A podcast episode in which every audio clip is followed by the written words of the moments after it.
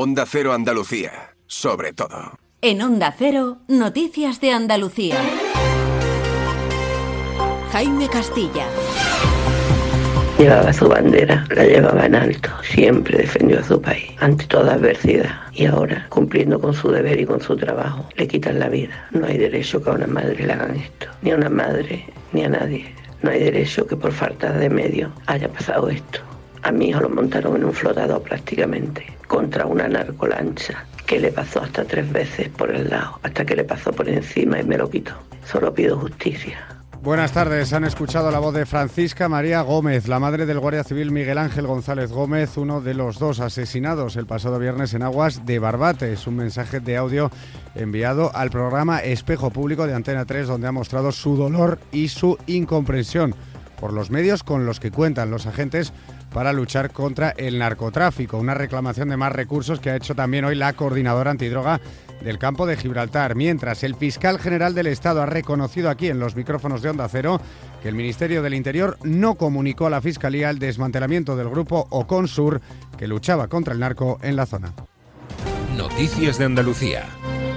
Justicia para los asesinados y más recursos para sus compañeros que siguen trabajando en la zona. Esta ha sido la petición que han hecho en espejo público la madre de uno de los guardias civiles fallecidos, rota de dolor. En más de uno de Carlos Alsina, el fiscal general del Estado, Álvaro García Ortiz, ha defendido la posibilidad de que la Audiencia Nacional se haga cargo de sumarios relacionados con el tráfico de drogas, como propone el PP. Sobre la falta de recursos, ha reconocido que el Ministerio del Interior no comunicó a la Fiscalía el desmantelamiento del grupo Oconsur, que luchaba contra estas mafias en Cádiz con gran éxito y que precisamente los narcotraficantes celebraron. Eso sí, no ha querido entrar a valorar si su desaparición influye en el aumento o no de la actividad de estos delincuentes.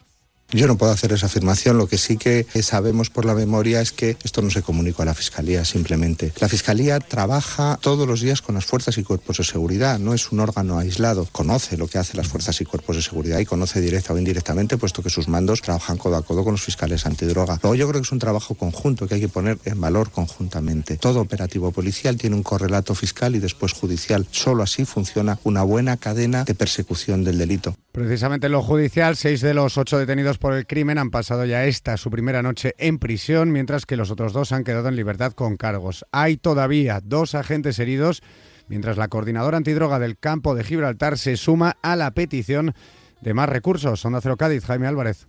Más recursos para la justicia es lo que pide la coordinadora antidroga alternativas en el campo de Gibraltar. Piden más recursos para la fiscalía, para el funcionariado, para que no hayan causas archivadas.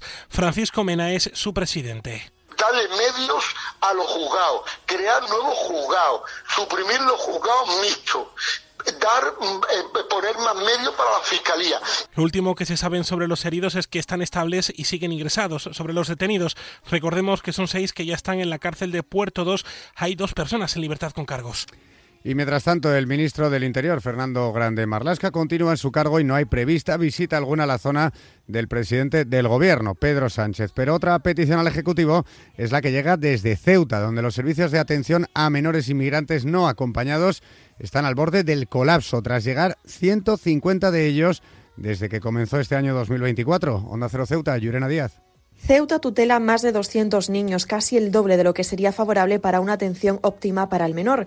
La entrada de estos jóvenes no cesa y es por ello que el presidente de la ciudad, Juan Vivas, ha enviado una carta al presidente del gobierno, Pedro Sánchez, para solicitar una acción urgente para abordar esta situación de presión migratoria. Ceuta puede acoger, en condiciones aceptables para, para el propio interés del menor y de su debida atención 132 menores. Ya tenemos 240. Es que han entrado en Ceuta más de 120 menores. El 95% de toda la capacidad de acogida estamos desbordados. En lo que llevamos de año, casi 150 menores han logrado acceder a Ceuta, sumado al elevado número de inmigrantes adultos. Otra reclamación de este martes tiene que ver con los transportes. Los alcaldes de Sevilla, Huelva y la ciudad portuguesa de Faro han forjado una alianza para pedir a los gobiernos de España y Portugal una conexión por tren de alta velocidad entre estas tres ciudades para vertebrar el territorio y mejorar las comunicaciones de estos tres importantes núcleos turísticos. Onda Cero Huelva, Rafael López.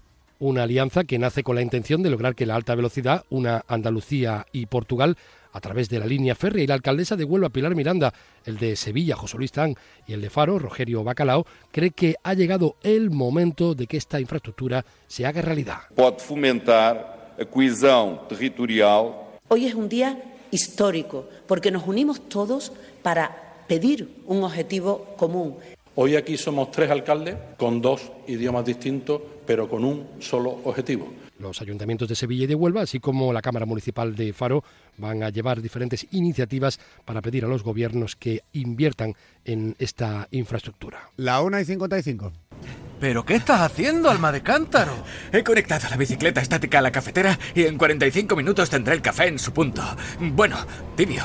Bueno, a temperatura ambiente. Déjate de chorrada, hombre. Tú lo que tienes que hacer es contactar con Grupo Acerca y empezar a ahorrar en tu factura de energía. Y quítate esas mallas, que me estás dando el desayuno. Infórmate ya en www.grupoacerca.com y comienza a ahorrar.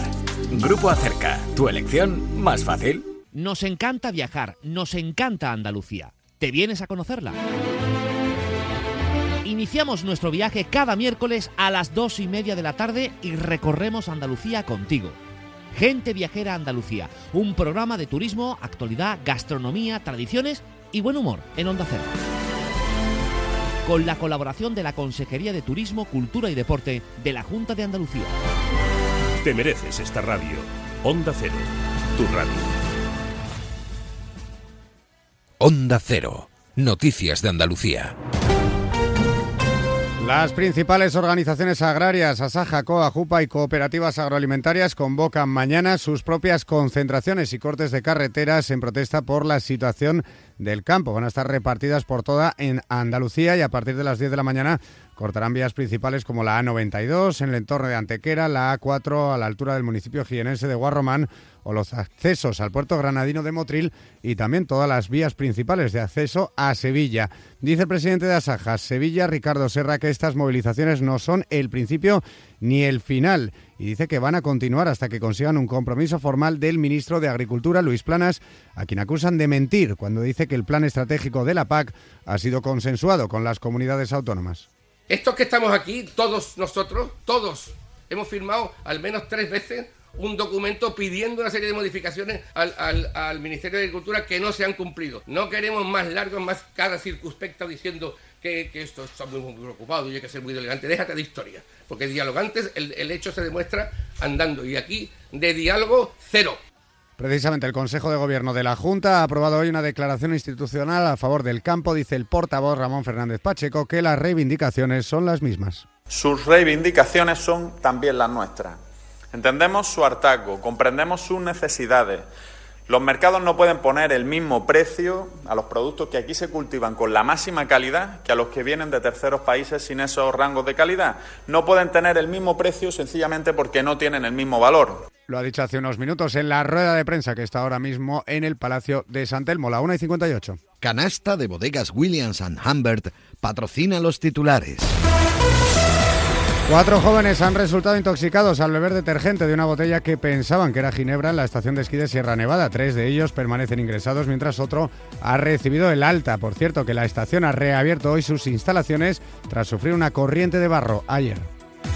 Otra intoxicación, en este caso alimentaria, se investiga en el Hospital Regional de Málaga. Afecta al menos 17 sanitarios del servicio de guardia que comieron todos en el comedor del centro. Los síntomas que presentan, afortunadamente, son leves. Y la Policía Nacional ha desmantelado en Málaga 10 laboratorios de marihuana indoor con más de 700 plantas. Hay 6 personas detenidas.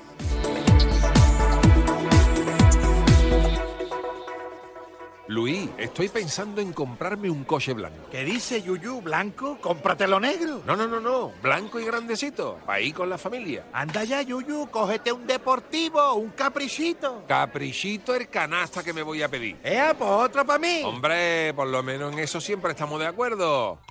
¡Canasta! No, ni nada. Disfruta con un consumo responsable. Noticias del mediodía.